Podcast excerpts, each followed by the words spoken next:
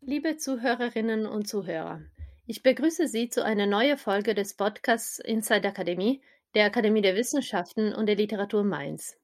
Mein Name ist Aglaya Bianchi und ich bin die Koordinatorin der Jungen Akademie Mainz, des Förderprogramms der Akademie für den exzellenten wissenschaftlichen und künstlerischen Nachwuchs. Mit dem Podcast Inside Akademie schauen wir hinter die Kulissen und damit in die Akademie der Wissenschaften und der Literatur Mainz. Heute blicken wir in die Forschung und den Alltag eines Mitglieds der Jungen Akademie Mainz. Und zwar haben wir zu Gast Privatdozentin Dr. Andrea Hoffmann. Andrea Hoffmann studierte Theologie und Musikwissenschaft in Heidelberg und Salzburg und promovierte dann in Heidelberg mit einer Arbeit zum Psalmlied in der Reformationszeit. Von 2013 bis 2017 war sie am Leibniz-Institut für europäische Geschichte in Mainz wechselte dann für drei Jahre zur Humboldt-Universität und ist nun seit 2020 wieder am Institut für europäische Geschichte tätig. Vor einigen Wochen habilitierte sie sich mit einer Arbeit zu Kriegsbildern in protestantischen Predigten und Andachtsschriften des, des Ersten Weltkriegs. Sie ist seit 2020 Mitglied der Jungen Akademie Mainz. Herzlichen Glückwunsch zur Habilitation, liebe Andrea, und willkommen im Podcast Inside Akademie.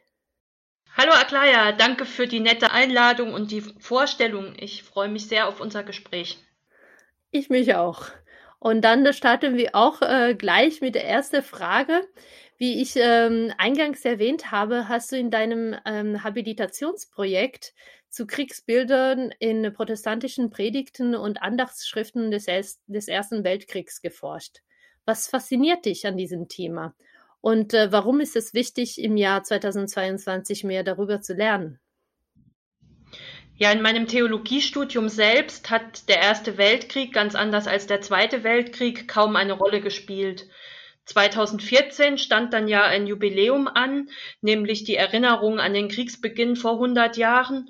Und da habe ich gerade angefangen, am IEG zu arbeiten und dann auch damit begonnen, mich mit dem Thema Erster Weltkrieg und Theologie, mich damit mal näher zu befassen. Mich hat vor allem interessiert, wie evangelische Pfarrer hier bei uns in Südwestdeutschland, also an der deutsch-französischen Grenze, gepredigt haben.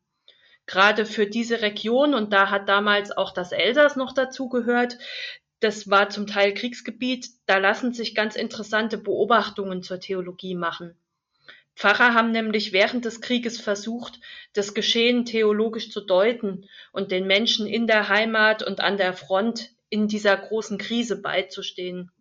Und genau das sind diese Kriegsbilder, die ich untersucht habe in meiner Habilitationsschrift. Und diese Kriegsbilder, die konnten je nach Kontext ganz unterschiedlich aussehen.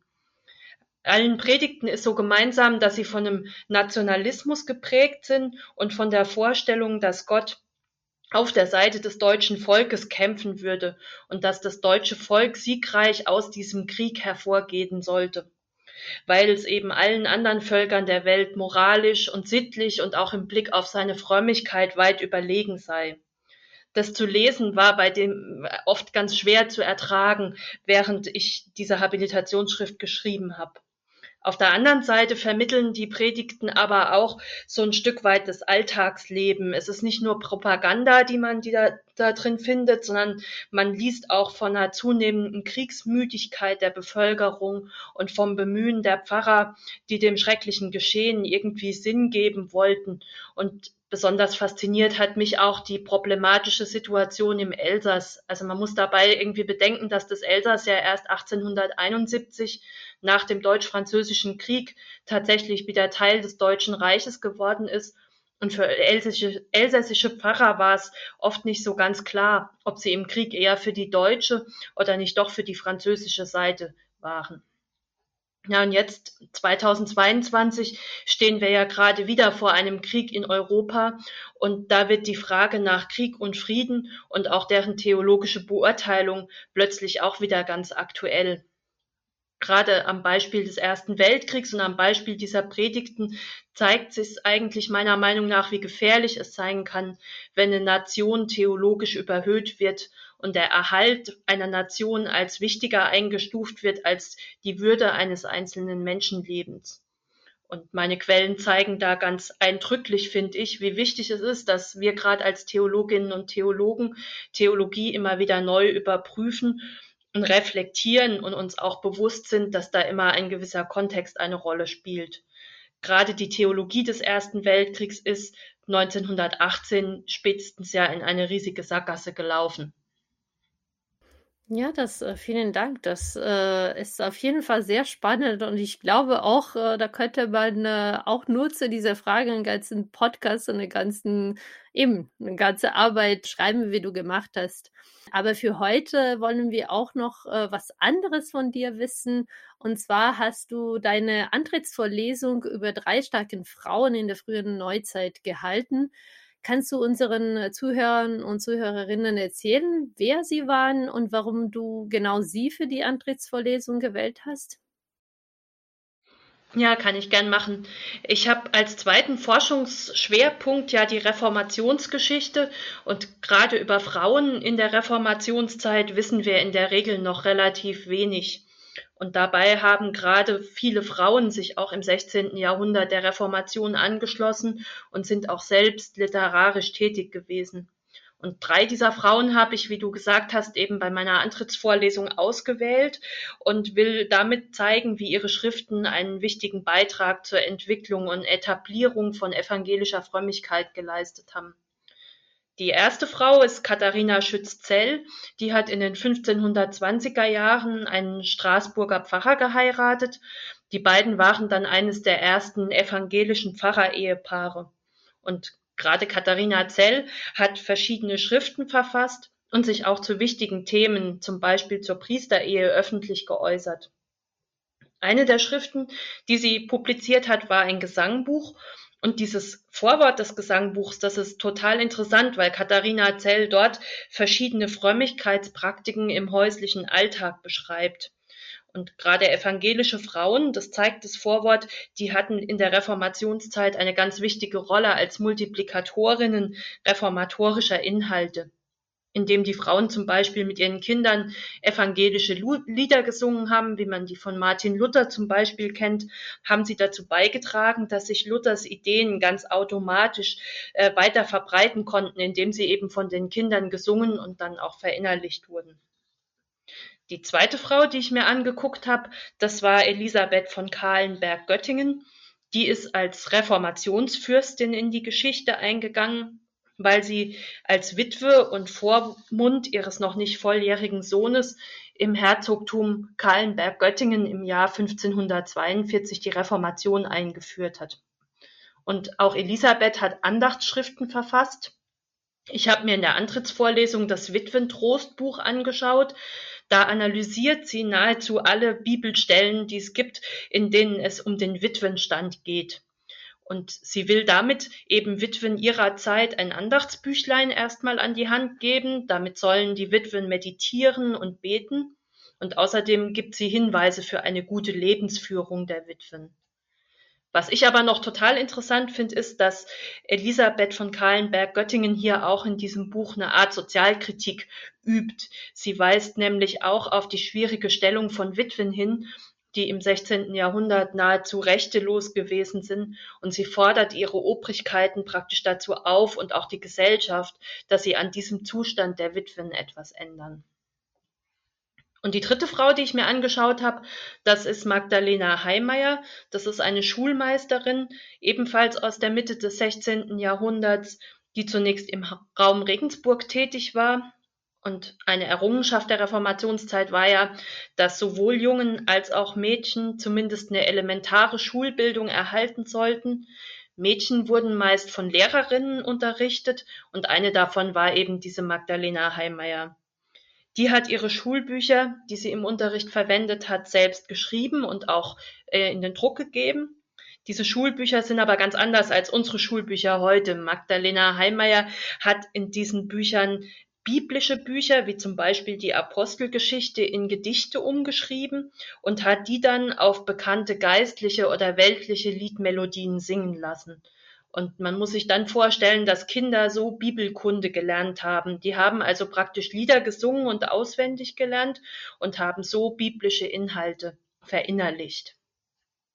Diese drei Frauen, die ich in der Antrittsvorlesung vorgestellt habe, waren also literarisch tätig und haben mit ihren Schriften einen Beitrag dazu geleistet, dass sich theologische Ideen der Reformation bei den Menschen verbreitet und weiterentwickelt haben. Und da gibt's noch mehr Frauen aus dieser Zeit, die das auch gemacht haben. Und mit denen will ich mich in Zukunft dann auch gern weiter beschäftigen. Das klingt auf jeden Fall sehr gut und ich freue mich schon äh, auf äh, Updates diesbezüglich. Ist das das äh, Projekt, was als nächstes bei dir ansteht? Wohin führt dich dein, dein nächstes Projekt? Genau, das steht als nächstes an. Ähm, ich möchte da einfach weiter zu arbeiten, muss da aber erstmal in die Forschungsbibliotheken gehen, um da nochmal Quellen zu sichten. Ich werde im Herbst zwei Monate an der Reformationsgeschichtlichen Forschungsbibliothek in Wittenberg arbeiten und hoffe, dass es in der nächsten Zeit auch nochmal die Möglichkeit gibt, nach Gotha und nach Wolfenbüttel zu kommen, um dort zu forschen. Aber es gibt jetzt auch gerade noch ein ganz aktuelles anderes Projekt und das äh, ist die Lehre.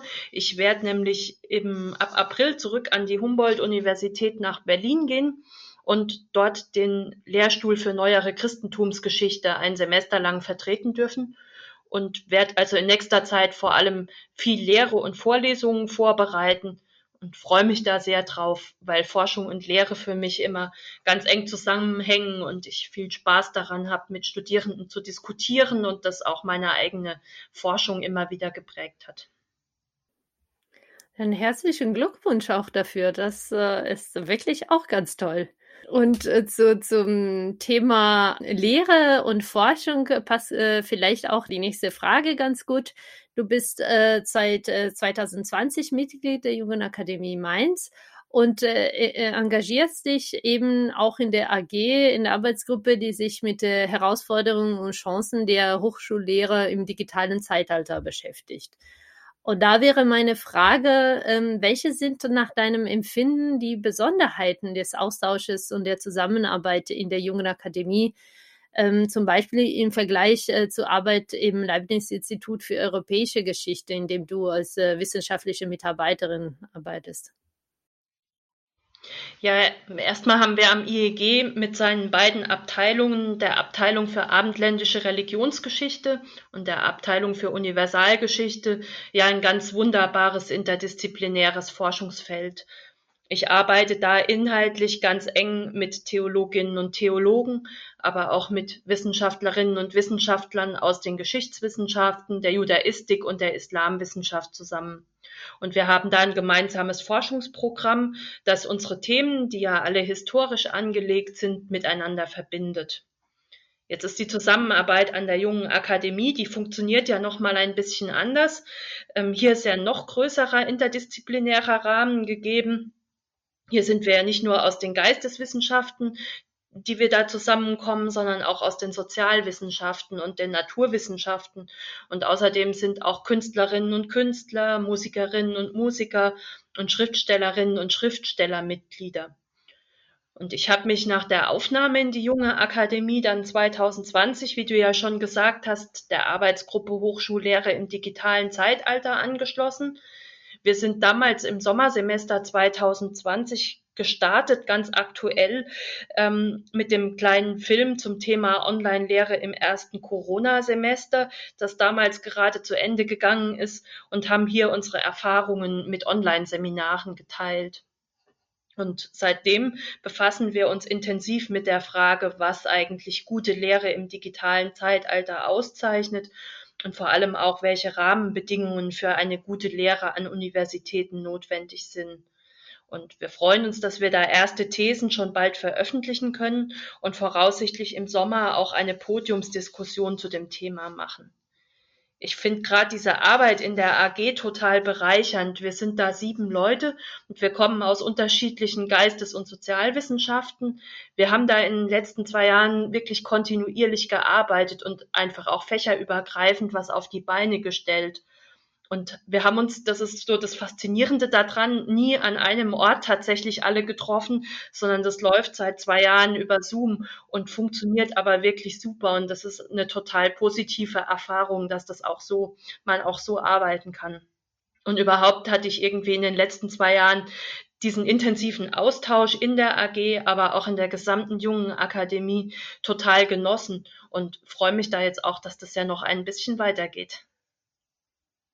Ja, das ist äh, sehr schön. Das höre ich natürlich äh, sehr gerne und äh, freut mich auch, dass es ähm, diese digitale Möglichkeit so, so gut äh, genutzt werden und so viel bringen können. Und äh, mit diesem schönen Blick auf die Zukunft, auch auf die nächsten äh, Monate und die nächsten Jahren, sind wir auch schon am Ende unseres Podcasts. Und ich möchte dir, äh, liebe Andrea, herzlich danken, dass du dir die Zeit genommen hast für unser Podcast. Und äh, natürlich vielen Dank auch an unsere Zuhörerinnen und Zuhörer. Dann bis bald.